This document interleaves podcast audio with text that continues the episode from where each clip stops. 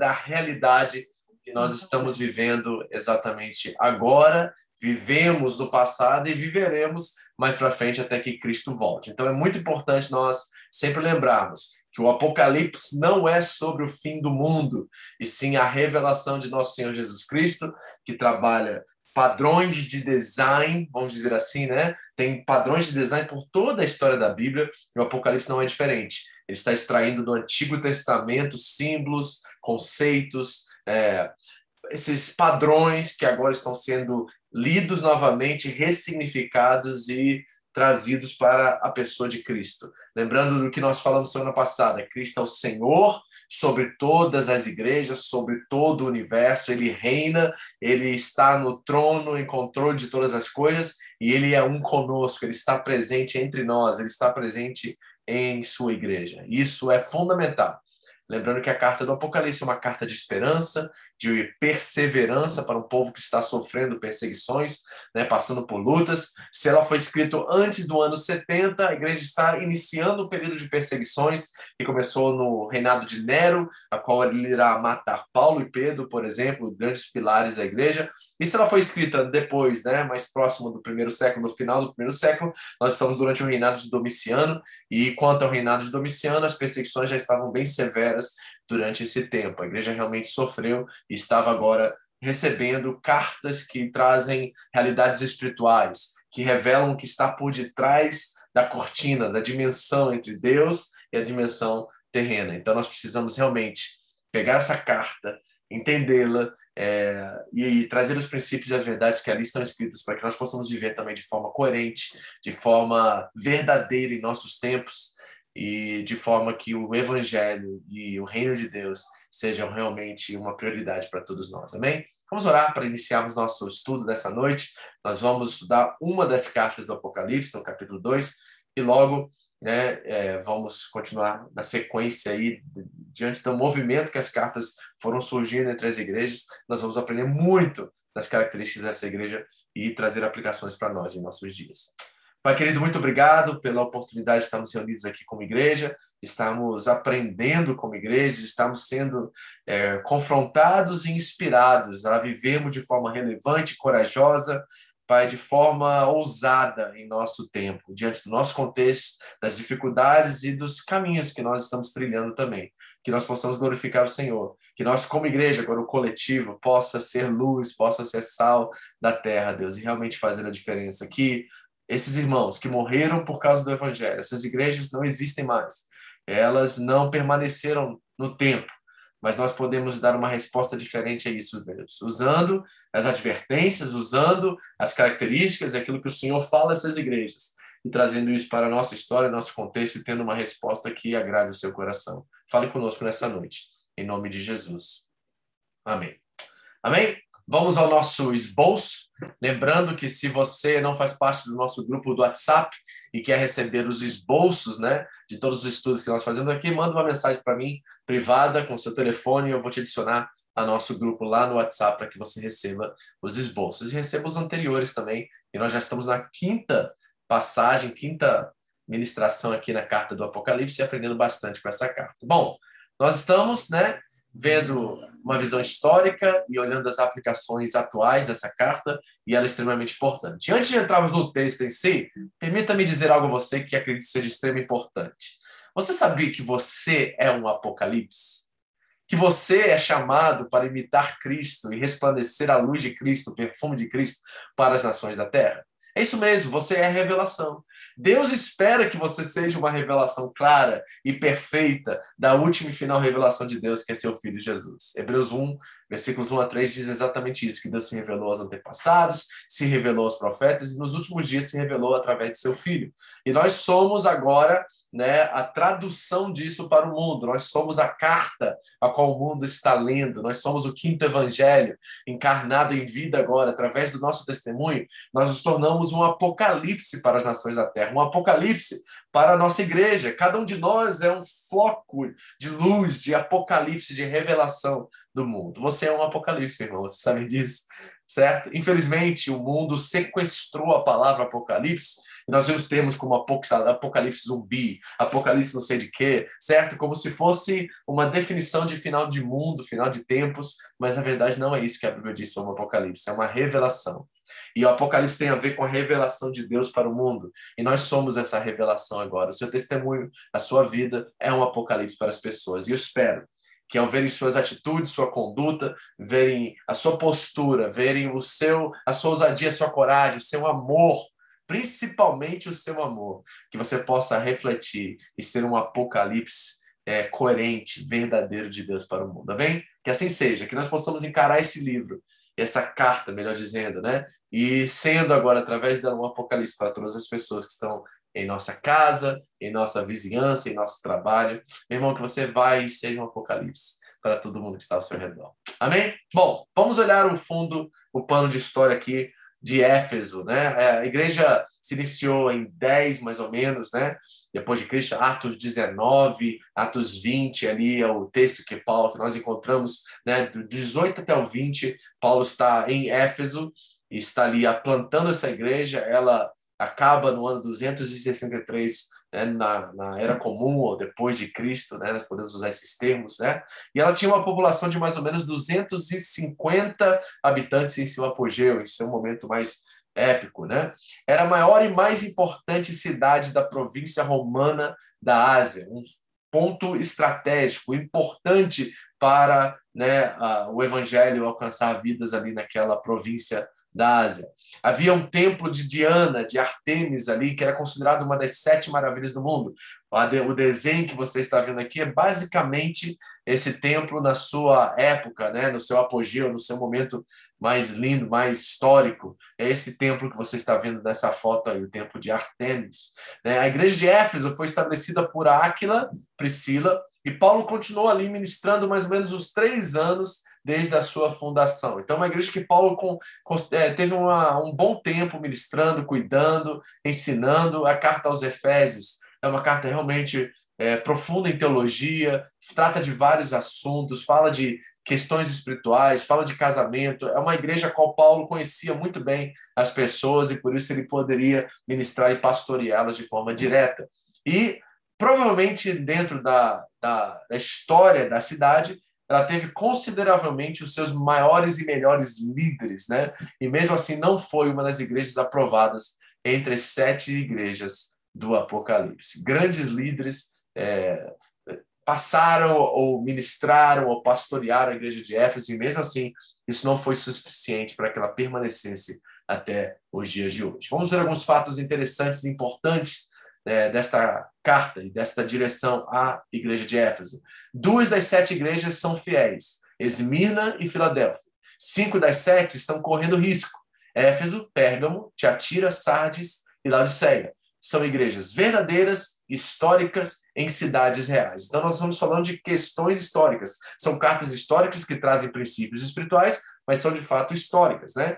E todas as cartas, como nós vimos semana passada, seguem uma forma literal de escrita muito parecida com as cartas imperiais da época postadas nas províncias ali da Ásia Menor. O capítulo 1 do Apocalipse trabalha a obra de Cristo, sua igreja, e os capítulos seguintes vão falar da palavra de Jesus para as igrejas. E quanto a esta igreja de Éfeso, ela teve Áquila, Priscila, Paulo, Apolo passou por lá, Timóteo, o filho na fé de, de Paulo, foi um dos seus pastores, e dizem os pais da igreja, né, dentro dos escritos dos pais da igreja, que João, apóstolo João, esse mesmo que escreveu o Apocalipse, pastoreia a igreja por muito tempo, seu discípulo direto, Irineu, escreve sobre essa participação de João dentro de Éfeso e dentro da igreja aos Efésios. Né? Então é importante sabermos que ela teve tremendos líderes, homens cheios do Espírito Santo, e mesmo assim ela não permaneceu. Isso já é, é um alerta para nós, um cuidado que nós temos que ter, porque às vezes nós consideramos ou damos uma ênfase tão grande nas personalidades. Há muitos cultos a personalidades nos nossos dias. E, na verdade, se nós não focarmos em Cristo e mantermos Cristo como centro da nossa espiritualidade, centro da nossa proposta como igreja, provavelmente nós também vamos nos desviar, vamos distorcer a verdade vamos também deixar de existir, certo? Então, nós precisamos realmente entender que não são os líderes que fazem a igreja acontecer, mas é quando a igreja entende o seu papel, a sua missão, a sua vocação para o mundo, e ela entende, e tem crentes maduros que entendem o seu papel, que entendem o que eles precisam fazer, é isso que faz a igreja realmente ser a igreja que ela foi chamada para ser. Então é importante nós entendermos isso também. Amém? Isso é fundamental. Bom, vamos lá. Vamos ler agora o texto que irá nos apresentar aqui é, os cuidados, é, os elogios e as propostas que o próprio Senhor Jesus, lembrando que esta é a revelação, é uma revelação do nosso Senhor Jesus Cristo, é um todo, né? não são partes, não são pedaços, não são inúmeras cartas e correspondências, mas é a revelação do nosso Senhor Jesus Cristo, e aqui ele dá uma direção direta à igreja de Éfeso. Diz assim o Apocalipse capítulo 2, versículos de 1 a 7. Escreva esta carta ao anjo da igreja de Éfeso. Esta é a mensagem daquele que segura na mão direita as sete estrelas, daquele que anda entre os sete candelabros de ouro.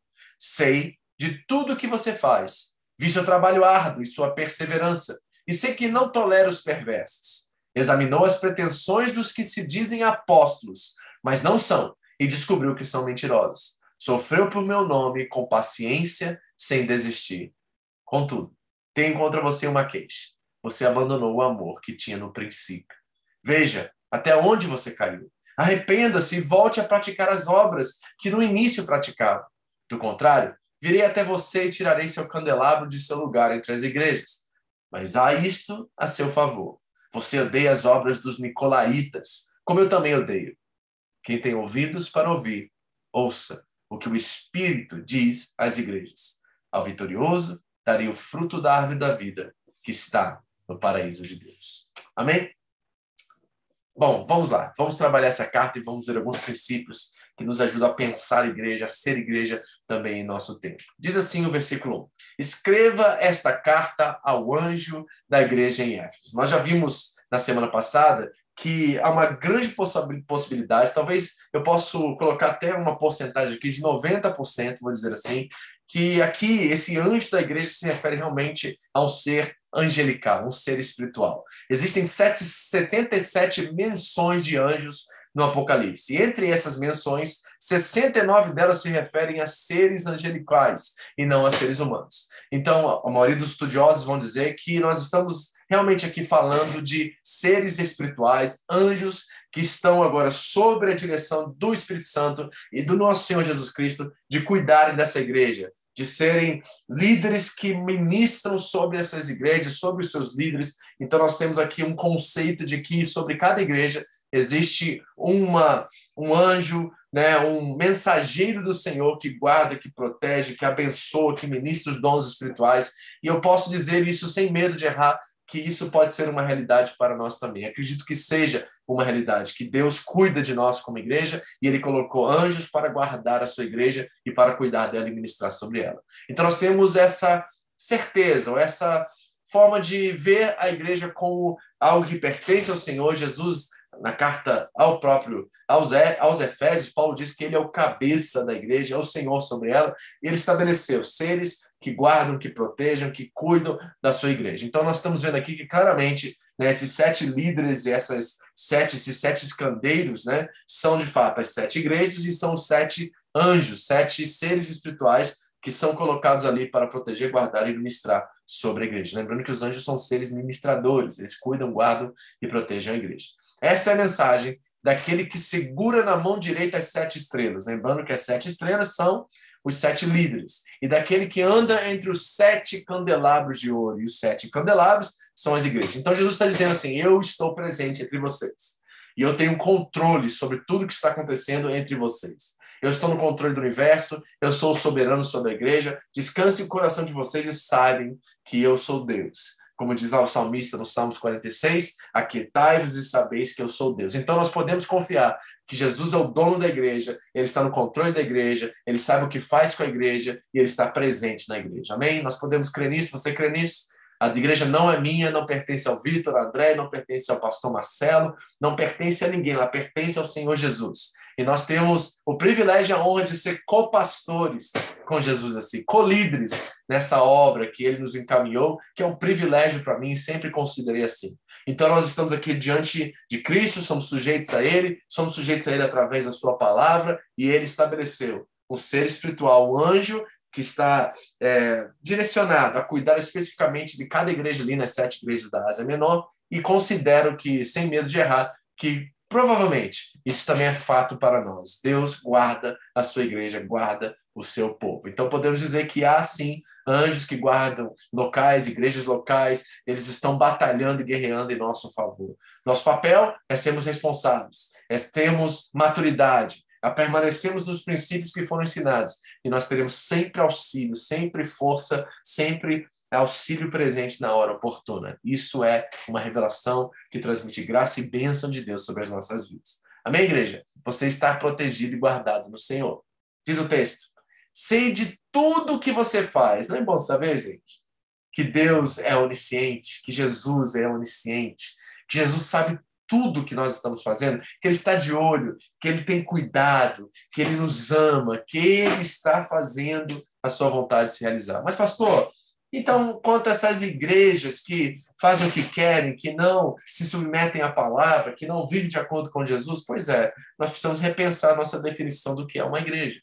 E nós precisamos olhar para o texto do Novo Testamento e reconhecer o que de fato é uma igreja, o que é um movimento, o que é um ajuntamento de crentes, de pessoas que se dizem ser discípulos de Jesus Cristo. E aí, dentro desses ajuntamentos e movimentos, não há submissão, não há estudo da palavra de Deus, a oração é mais um mover de petições e campanhas e tantas outras coisas que, na verdade, não honram, não glorificam a Deus, não colocam Cristo no centro. Então, nós precisamos repensar nossa definição de igreja. A igreja é a manifestação da graça, a multiforme graça de Deus manifestada, a qual tem o propósito de revelar a boa nova do Evangelho e quem Cristo é para o mundo. Se nós não estamos cumprindo essa missão, e se nós estamos sempre, simplesmente entretendo um ao outro, né, tentando de alguma forma suprir as necessidades e carências uns dos outros, talvez nós estamos fazendo outra coisa que não seja igreja, porque o Jesus, a qual é a cabeça disto que ele chama de igreja, ele sabe tudo o que nós fazemos.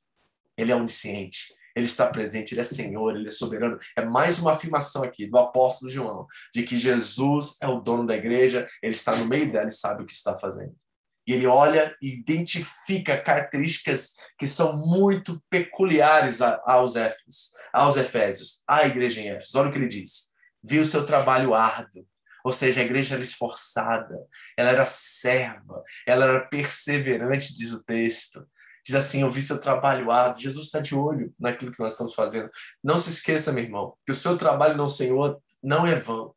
E haverá recompensa para você na glória. Mesmo se você não está sendo elogiado, mesmo se você não está de forma alguma sendo reconhecido no meio da igreja com você congrega hoje. O Senhor está vendo tudo. Ele sabe tudo que você faz, tudo que você também deixa de fazer, tudo que você se omite em fazer, tudo aquilo que você se esconde ou que você é tímido demais em fazer, nós temos um chamado de Cristo a obedecê-lo e a fazer a vontade dele. Lembra da parábola dos talentos? Eles não enterrem seu talento.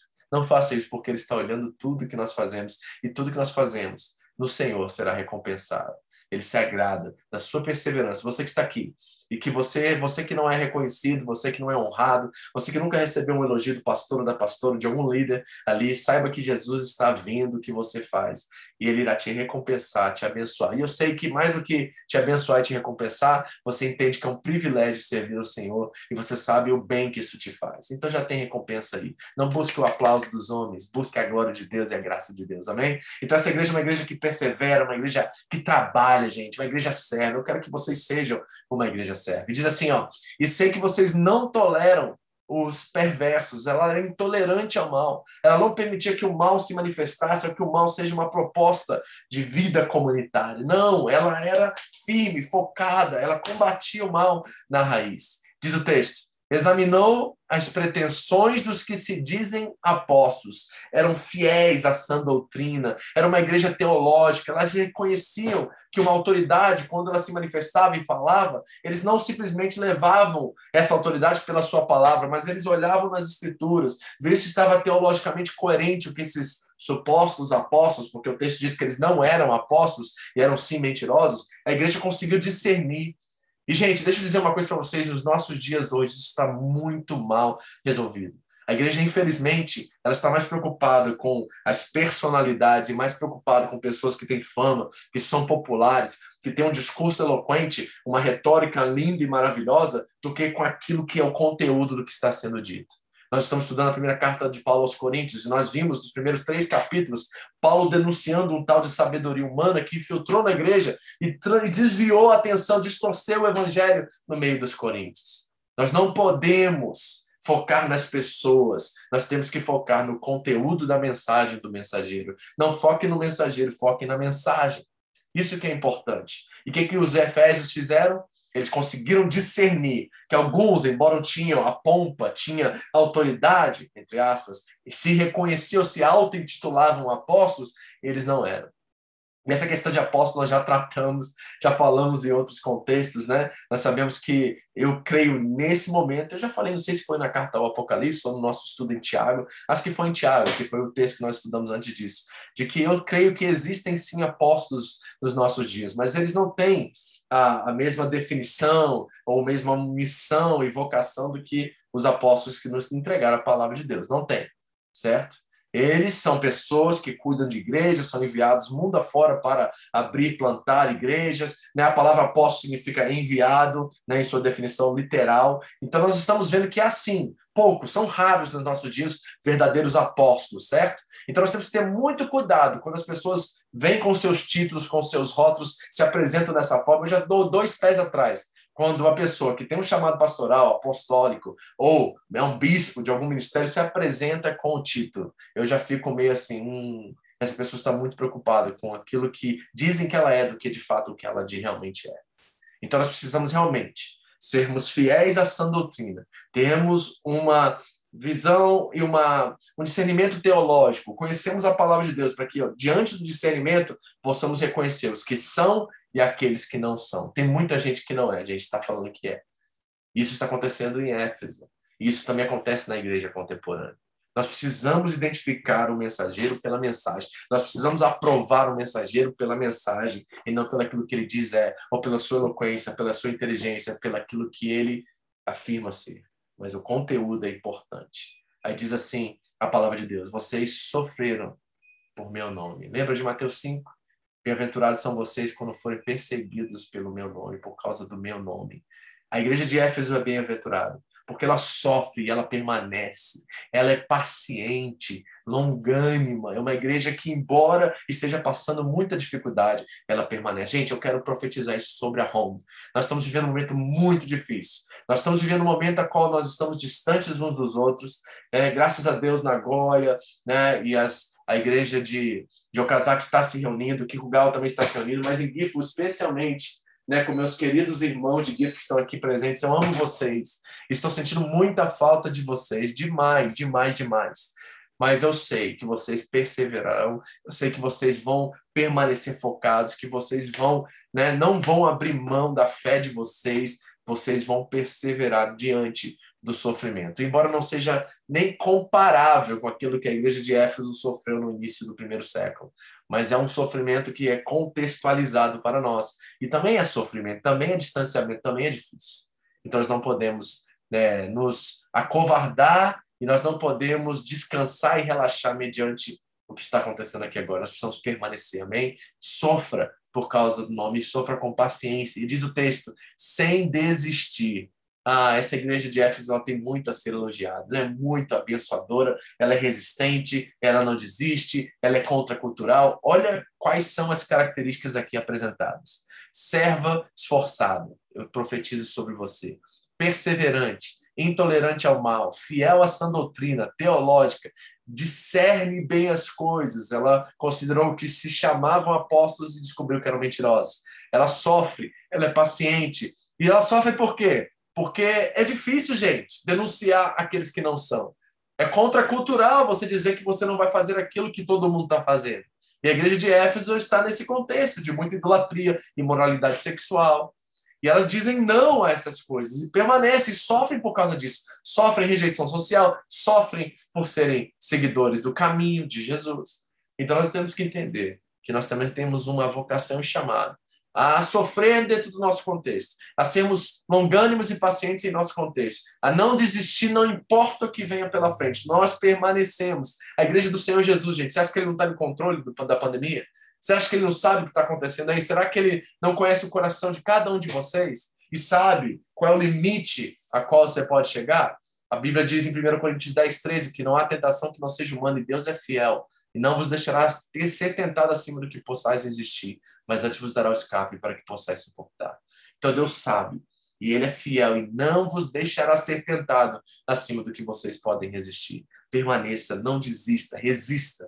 Sujeitai-vos a Deus, resistir ao diabo, disse Tiago, e ele fugirá de vocês. Então nós permanecemos. Assim como Éfeso, nós trazemos agora esses princípios e verdades que estavam eram características presentes na igreja de Éfeso e nós nos comprometemos também a brilhar a nossa luz, a fazer a diferença no nosso tempo. Em nome de Jesus. Amém? Continua o texto. Contudo, e aí vem a advertência, e aí vem aquilo que dói o coração do Senhor de ver a sua igreja perseverante, não desistente, né, irresistível, a, a não cumprir aquilo que é de forma íntegra, completa. Ele diz, contudo, tenho contra você uma queixa você abandonou o amor que tinha no princípio.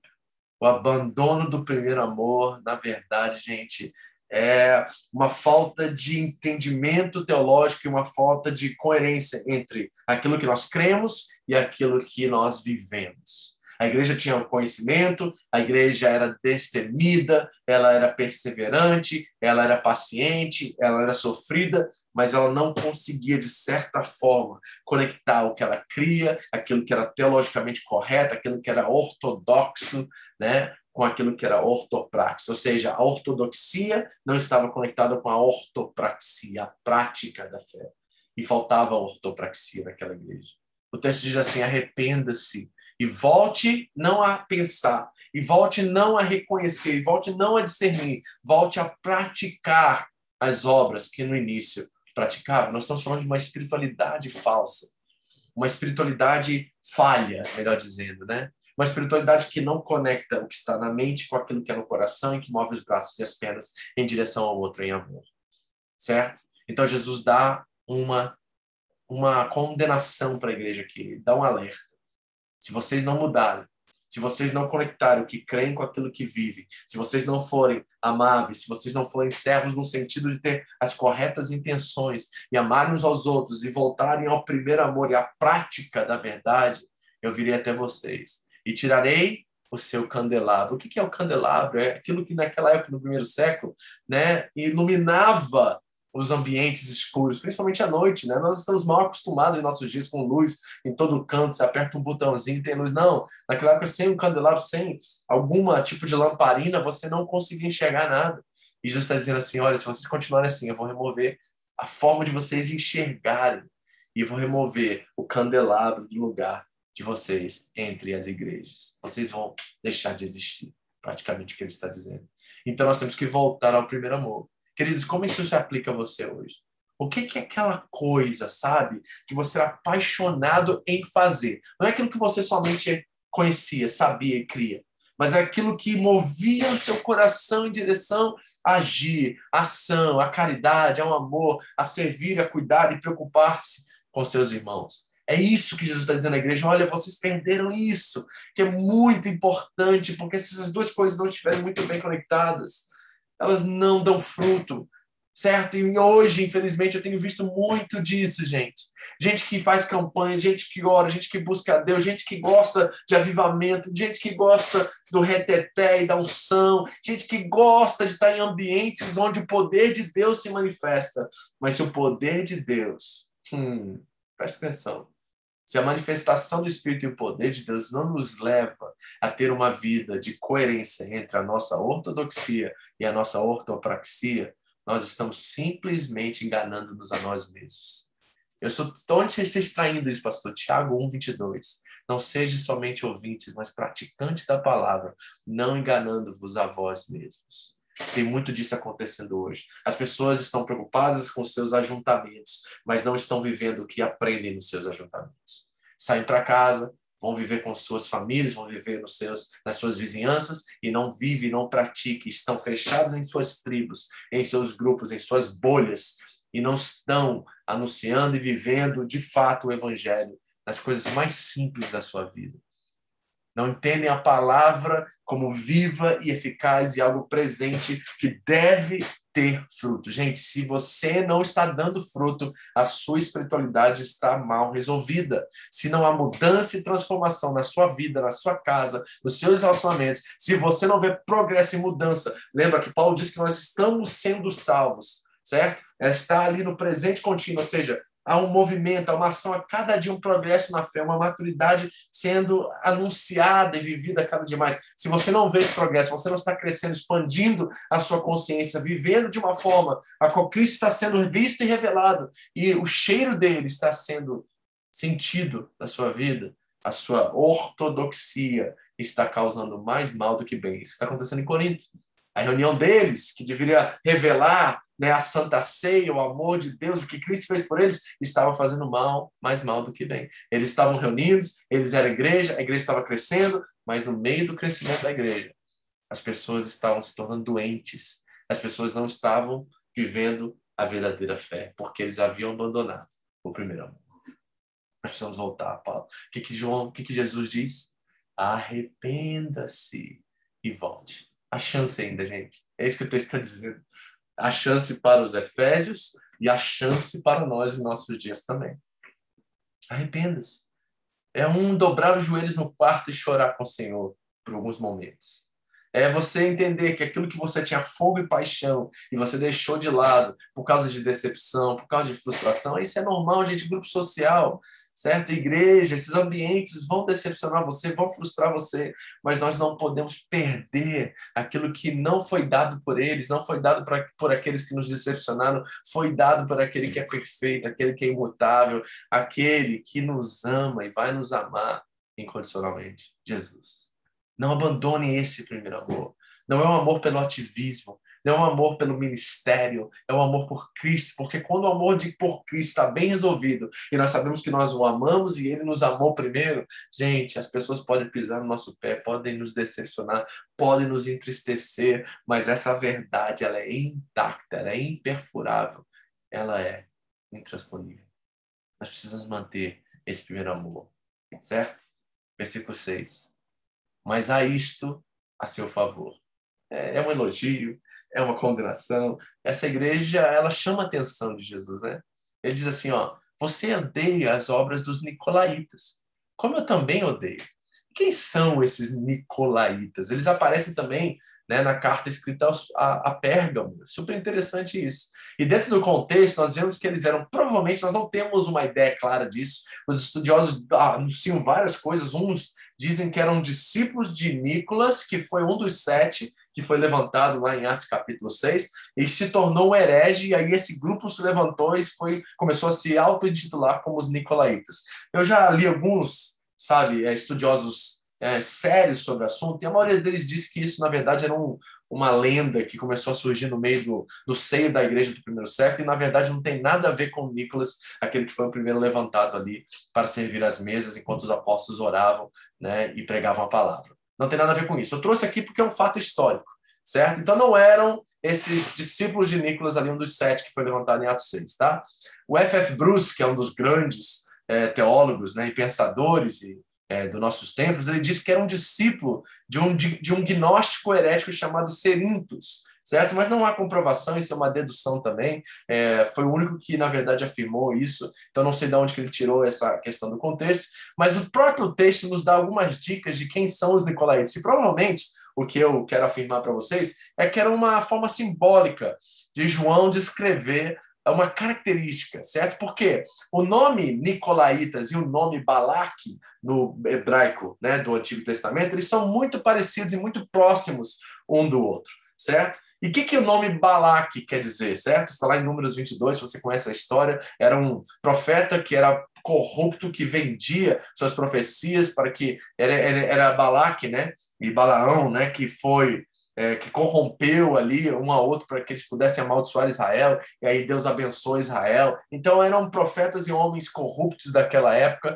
né, que tentavam dominar sobre as pessoas. E é exatamente o que Balaão e Balaque significa no antigo, né, no hebraico. Significa que eram pessoas que dominam sobre outras pessoas que eram mestres, que eram conhecidos, que tinham autoridade e elas dominavam. A palavra no hebraico original significa devorar as pessoas. E Nicolaitas, no grego, significa exatamente também, se sobrepor sobre as pessoas. Então, talvez João está usando Nicolaitas, porque era um termo muito conhecido da sua época, para descrever esse tipo de caráter, de gente que praticava idolatria, comendo comidas sacrificadas a ídolos nos próprios templos desses ídolos, era isso que Balaque fazia, né? A questão da imoralidade sexual, se é, corrompendo com prostitutas né, que serviam aos templos daquela época. Então, nós estamos falando de corrupção. Então, os nicolaítas são aqueles que diziam ser da fé, mas corrompiam os crentes, né? dominavam sobre os crentes, tentavam tirar finanças, né? fazer com que eles seguiam eles. E isso está muito presente também nos nossos, dias, nos nossos dias.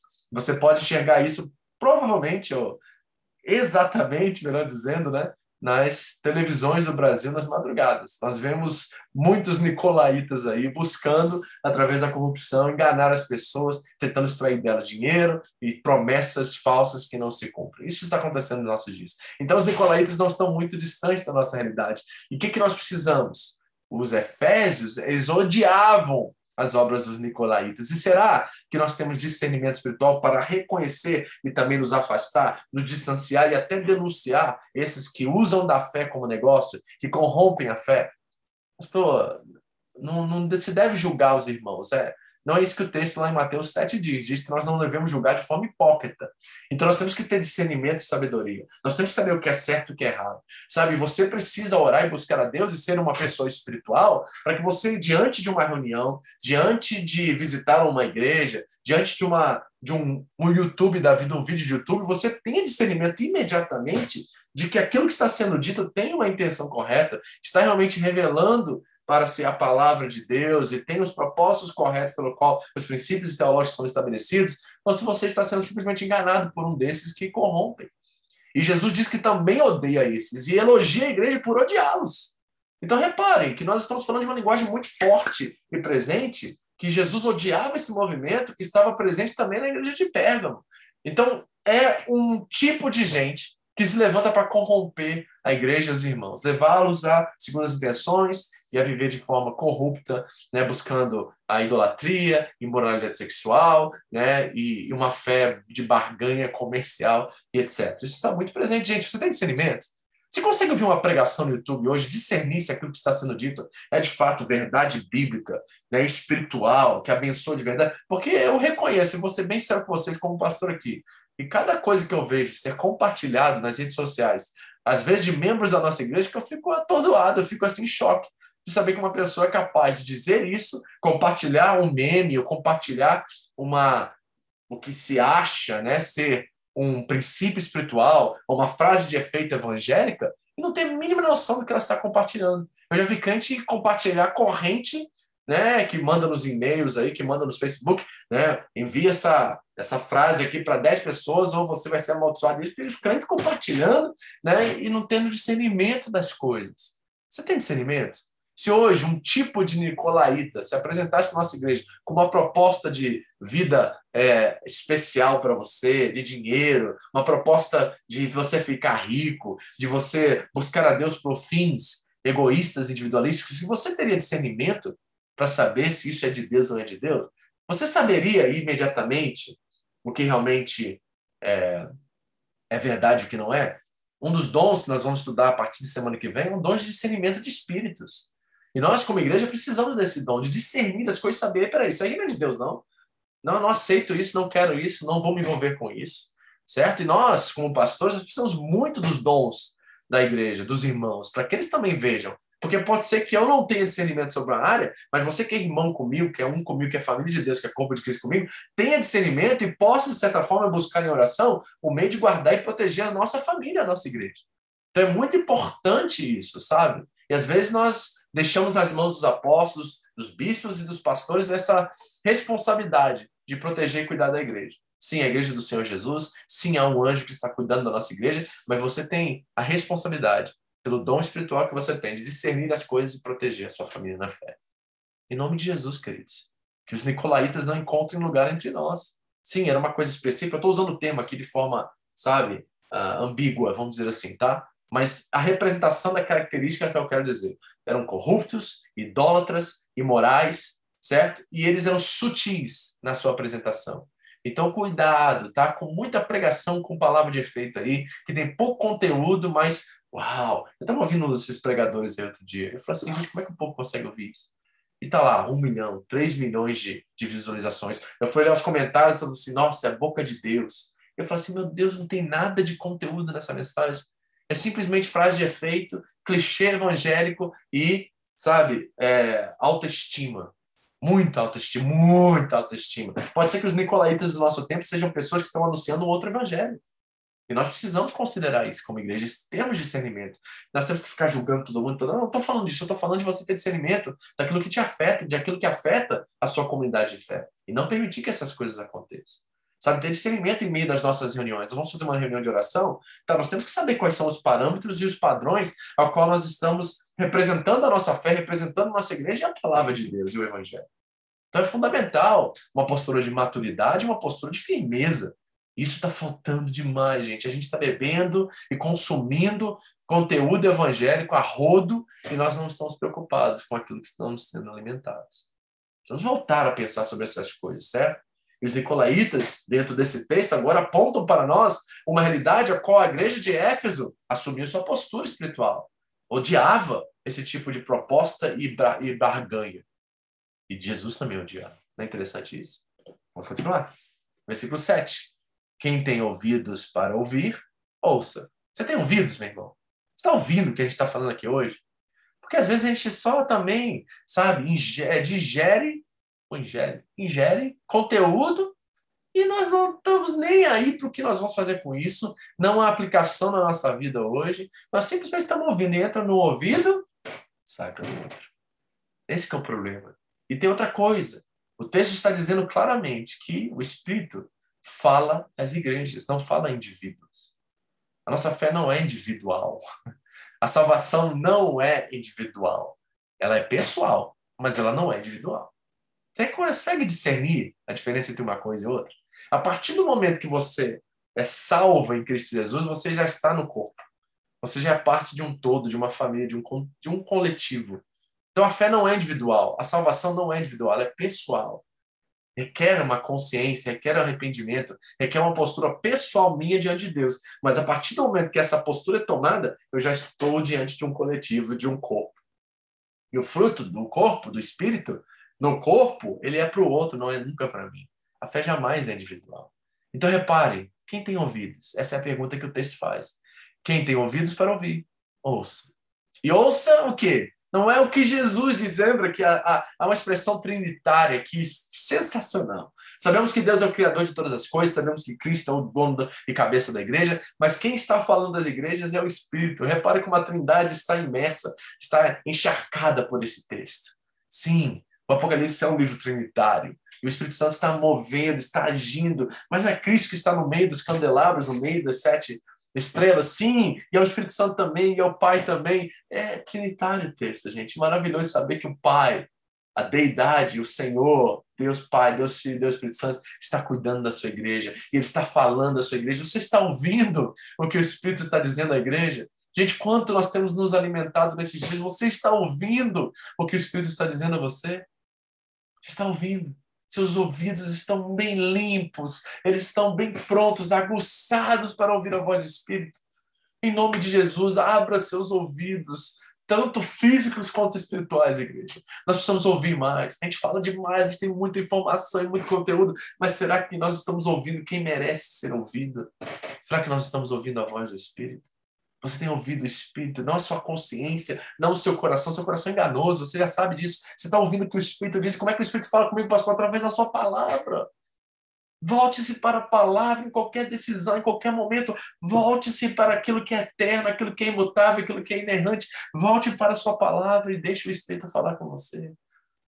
O Espírito fala às igrejas, não fala a indivíduos. Ele usa indivíduos, mas ele fala à igreja.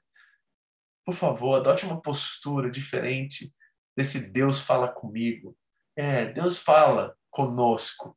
Né? Olha como é que eu estou usando no plural. Deus fala conosco, porque quando Deus fala comigo, ele sempre tem alguém em mente. Ele sempre tem algo que eu preciso fazer por outro. A fé é outrocêntrica, gente, ela não é egocêntrica. Então, sempre que Deus fala comigo, é uma ação em direção a alguém. Sempre que Deus se move em mim, não se move simplesmente para abençoar e cuidar a mim. Eu sou sempre um canal que Ele irá usar para abençoar alguém. Tudo que eu faço, eu faço em direção a alguém. Ele diz: ao vitorioso. Quem são os vitoriosos? Você se considera um vitorioso? Você sente um vitorioso? Pastor, minha vida, pois é, esse é o problema. A sua perspectiva a sua miopia está estragando a sua forma de enxergar quem Deus é na sua vida. Porque se você começa uma pergunta de quem você se sente vitorioso, você olhar para as suas circunstâncias, olhar para si mesmo, você já perdeu a sua vitória. Porque o vitorioso não é aquele que vence na vida, é aquele que entende quem venceu por ele.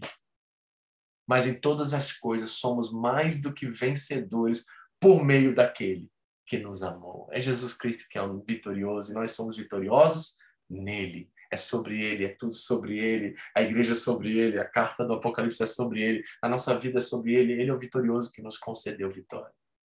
E qual a vitória que nos concedeu, pastor? Diz o texto assim, ó: darei o fruto da árvore da vida que está no paraíso de Deus. Qual é o fruto da árvore da vida? É a vida eterna. Gente, nós temos uma promessa de vida eterna. Nós temos uma recompensa de vivermos a eternidade na presença desse maravilhoso Deus. Você tem ouvido? Você tem ouvido? Ou você está simplesmente adquirindo informações e passando, batendo aqui e saindo pelo outro lado? Você tem sido igreja? Você tem despertado para o que significa essa responsabilidade? Ou será que você está só pensando em você mesmo?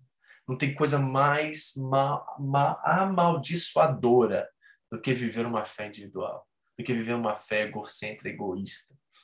Não existe, na verdade, é um oxímoro, né? é, uma, é uma contradição de termos, fé egoísta. As duas coisas não cabem. Você tem ouvido? O que o Espírito está dizendo a você nesses dias? Então, nós vamos terminar aplicando primeira coisa que nós precisamos fazer é o que diz a carta aos Efésios: voltem ao primeiro amor. Você abandonou o primeiro amor, arrependa-se e volte. Ortodoxia sem ortopraxia é fé morta, é religião, é seco, é engessado, não tem fruto, não tem valor e vai te desgastar, te decepcionar e fazer você desistir. Se é tudo aqui na cabeça e nada em vida, você vai morrer espiritualmente. Outra coisa, ortopraxia. Sem ortodoxia, heresia. Eu sempre disse a vocês, alguns pedem até para repetir quando eu falo essa frase, mas vou repetir. Amor sem verdade não é amor. Verdade sem amor não é verdade. Amor sem verdade não é amor. Verdade sem amor não é verdade. Tá entendendo? Então, a ortopraxia, a prática, sem o, o, o respaldo, sem um aprofundamento, sem a verdade, é heresia. Porque você vai caminhar e viver de acordo com seu achismo, seus achismos, você vai conduzir a sua fé de acordo com o que você pensa ou acha sobre certo assunto. Então é importantíssimo a ortodoxia. É importantíssimo conhecermos a vontade de Deus para que nós possamos fazê-la em ação, em caridade, em amor. Lembre-se que Paulo disse aos Coríntios, no capítulo 13, é um capítulo inteiro sobre o que, adianta eu falar em línguas, eu dar todo o meu dinheiro aos pobres, se eu não tiver amor. Nada seria. Quando a ortopaxia e a ortodoxia se unem, aí nós temos ortopatia, que é um amor revelado em Cristo Jesus através de nós. Diz o texto de Santo Agostinho: se você crê somente naquilo que gosta no Evangelho e rejeita o que não gosta, não é no Evangelho que você crê, mas sim em si mesmo. Pegou? Tremenda essa frase, né? Então, o cultivo correto de sentimentos de modo coerente com a espiritualidade, a transcendência e a fé, é o que nos faz viver ortodoxia, ortopraxia, algo que os efésios estavam tendo batalhas, estavam sendo desafiados e estavam tentando combater no meio da igreja. Eles não conseguiram. Será que nós vamos conseguir? Será que nós vamos ser capazes dos nossos dias de viver o primeiro amor, de não deixar a paixão que nos move a uma ação em direção a outra? Será que nós vamos ser uma igreja transformadora, relevante, ortodoxa, ortoprática, uma igreja que realmente faz a diferença e que brilha a luz de Cristo e não se acovarda, que diz aqueles que se dizem apóstolos, mas não são, que são mentirosos, que denunciam o mal, que denunciam o pecado, que não permite, certo? Que tirem a glória de Deus da igreja, que não permitem que, sabe, grupos e movimentos e coisas nos afastem da simplicidade e da sinceridade que há no Evangelho. Tem o texto de 2 Coríntios 11, 3. Paulo diz assim, ó, eu temo que a astuta serpente roubou de vocês a simplicidade e a sinceridade em Cristo Jesus. Os coríntios dançaram. Tentaram aprofundar, tentaram, através da abundância de dons, serem espirituais. Vamos falar isso sobre semana. Esse domingo agora, Paulo começa o texto em 1 Coríntios 12 falando sobre pessoas espirituais. Ele diz assim: cuidado, não sejam ignorantes quanto a estes. Hum, será que nós temos sido ignorantes não tendo ouvido o que o Espírito diz à igreja? Nós precisamos despertar nisso, amém, igreja?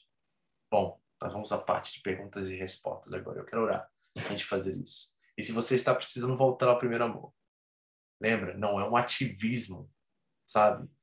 Um, uma, um mover desenfreado e fazer. Não, é uma coisa conectada com a outra. Sim, eu faço, sim, eu me desgasto, eu me desfaleço por, por amor a Cristo e pelo Evangelho em favor de outros para abençoar, para servir, para cuidar de pessoas. Por isso vale a pena nos desgastar. Mas não deixe se tornar um ativismo seco, barato, mas algo que vem respaldado pela palavra de Deus, pela verdade, por conceitos que realmente transformam vidas. Uma coisa junto à outra. Não abandone o primeiro amor. Volte às velhas práticas, aquilo que nós fazíamos antes. Vamos orar. Pai, em nome de Jesus, nós te agradecemos nessa noite por esse tempo na tua palavra por olhar para os nossos irmãos em Éfeso e sermos inspirados, confrontados, abençoados, Deus, por eles. E a nossa proposta de viver a igreja, a fé, aquilo que o Espírito nos diz, seja uma proposta ousada, corajosa, de realmente, Senhor, fazermos a diferença em nosso tempo e conectarmos, vivemos de forma coerente para transmitirmos, para sermos um outdoor, Deus, do Evangelho, da graça de Deus, do amor de Deus para aqueles que precisam. Que a nossa postura seja firme, que nós permanecemos focados, perseverantes, servos, que soframos por causa do seu nome, se for necessário, mas que a nossa paciência seja revelada através de cada desafio. Ajuda-nos, Senhor, em nome de Jesus. Amém. Amém? Alguém tem uma pergunta? Alguém tem um comentário? Alguém tem alguma coisa que gostaria de perguntar, falar. É a sua hora agora de você fazer isso.